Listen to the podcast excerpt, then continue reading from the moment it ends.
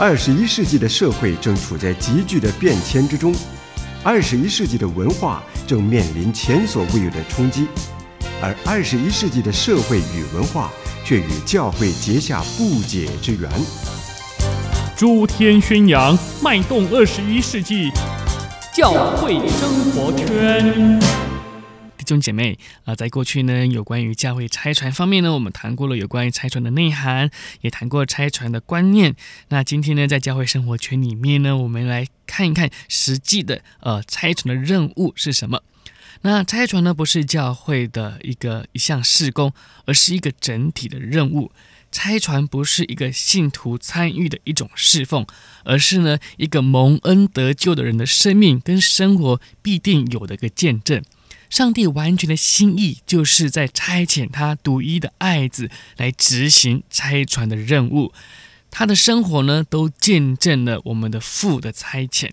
那耶稣基督呢，也对门徒说：“我的食物就是遵行差我来的那旨意，做成他的事工。”那耶稣复活之后呢，对门徒说：“父怎样差遣了我，我也照样差遣你们。”然后就向门徒呢吹了一口气，说：“你们受了圣灵，圣灵也就是差传的灵，给予门徒呢有能力来执行差传的这个任务。啊，这是呢我们三位一体的神最关心的任务，有十分重要的内容与性质。那在这个任务里面呢，第一个是有肯定的。”第一个，我们要认清这个任务，必须先肯定福音的信念。那这信念呢，是从救恩的经验产生的。那包括完整的福音的性质。我们既然蒙受恩典，就应该将恩典传递出去。这是一个最重大的任务，也是唯一的，必须去切实去做的。那呃，教会不执行这个任务呢，就不算是真正的教会了。信徒若如果不履行这个使命，也就不算是真实的信徒了。除了肯定我们这样的一个福音信念之外呢，还要宣扬。我们肯定这福音的信念一定会宣扬出来的。那宣扬那招我们出黑暗入奇妙光明者的美德，因我信，所以我就如此的说。福音的信念是一个经验，但宣扬不只是一个口头的，更是一种行为的表达。教会一切的活动，弟兄姐妹一切的言行，都是以宣扬福音为中心。这是教会整个的生活，因为呢，生活就是见证，都是拆船。除了要肯定我们福音的训练、宣扬出来之外呢，我们还要深入拆船，必须深切的渗入在每一个角落、各个阶层及环境当中。啊、不管是我们的海外，或者是呢我们内地里面比较边荒、呃比较大漠的地区，或者是呢少数民族的地区，也有可能在我们邻近的地区，不同的呃社会呃等等之类的。我们的环境呢，要从点到线，从线到面，是一个有深度的弟兄姐妹。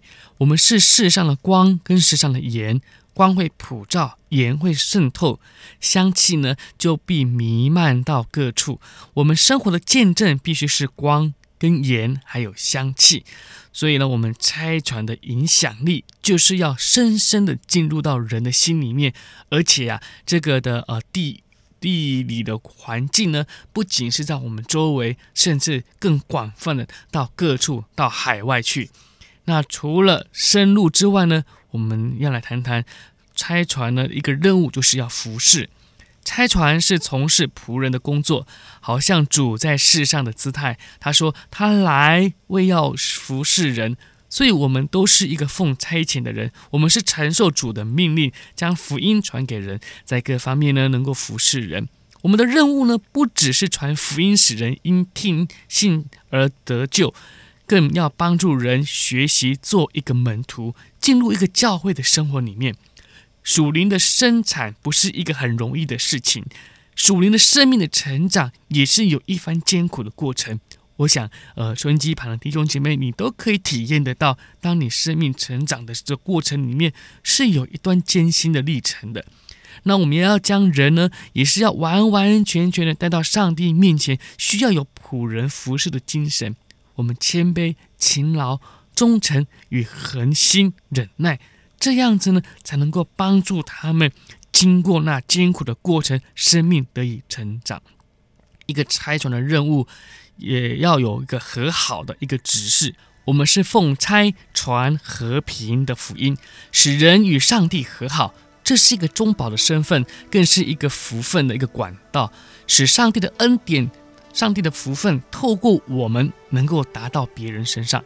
啊、在旧约的以色列人就是众民的中保，新约的教会也是承受这样的使命。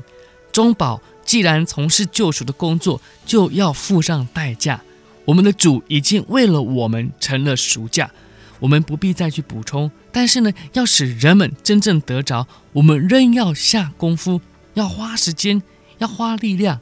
我们有代祷，有劝勉，有关切，有帮助等等。我们全教会呢，或在宣教的前哨站，或者是在后方，我们同样的要摆上尽心竭力，在这个拆船和好的侍奉上。那拆船的任务呢，除了服侍和好，还有一个叫做成全。宣教是传福音的任务。当人信主之后啊，就有教导真理的责任。门徒呢，需要学习训练及栽培，并且呢，要再进一步的协助弟兄姐妹建立教会，让他们呢有个完整的教会生活。拆传成全人与上帝的关系，也成全人跟人之间的关系。弟兄姐妹信徒的相通之后呢，同心努力侍奉，享受完整的肢体关系。那肢体之间呢，未必有一个完全相同的文化，或者是思想，或者是兴趣，但是在一个共同的信仰与侍奉的心智上呢，便能够完全在主里面合一了。因为呢，都是主的肢体。最后，就是我们拆船的任务，就是完成。拆船是主的心意与工作，是由我们的主开始的，也是他促成的，也是必由主来完成。所以呢，拆船是信心创始成终的主为我们所成就的一个伟大的事业。我们不可以只注意到一时短暂的那种成效，也不可只比较那种属于表面的成功、失败或者是得失等等。更不可以有互相竞争的情形。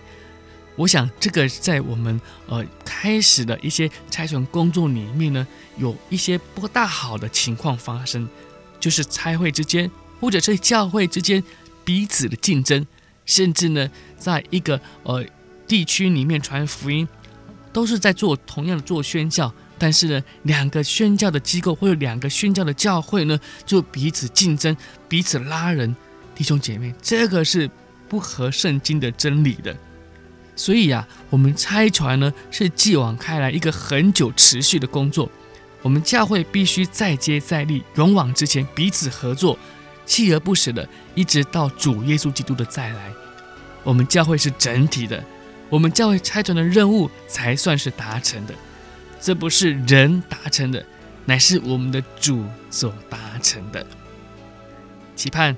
我们能够在拆船的任务方面，有关于肯定、宣扬、深入、服侍、和好、成全以及完成这七个任务当中呢，我们都能够有很好的摆上。我是志阳。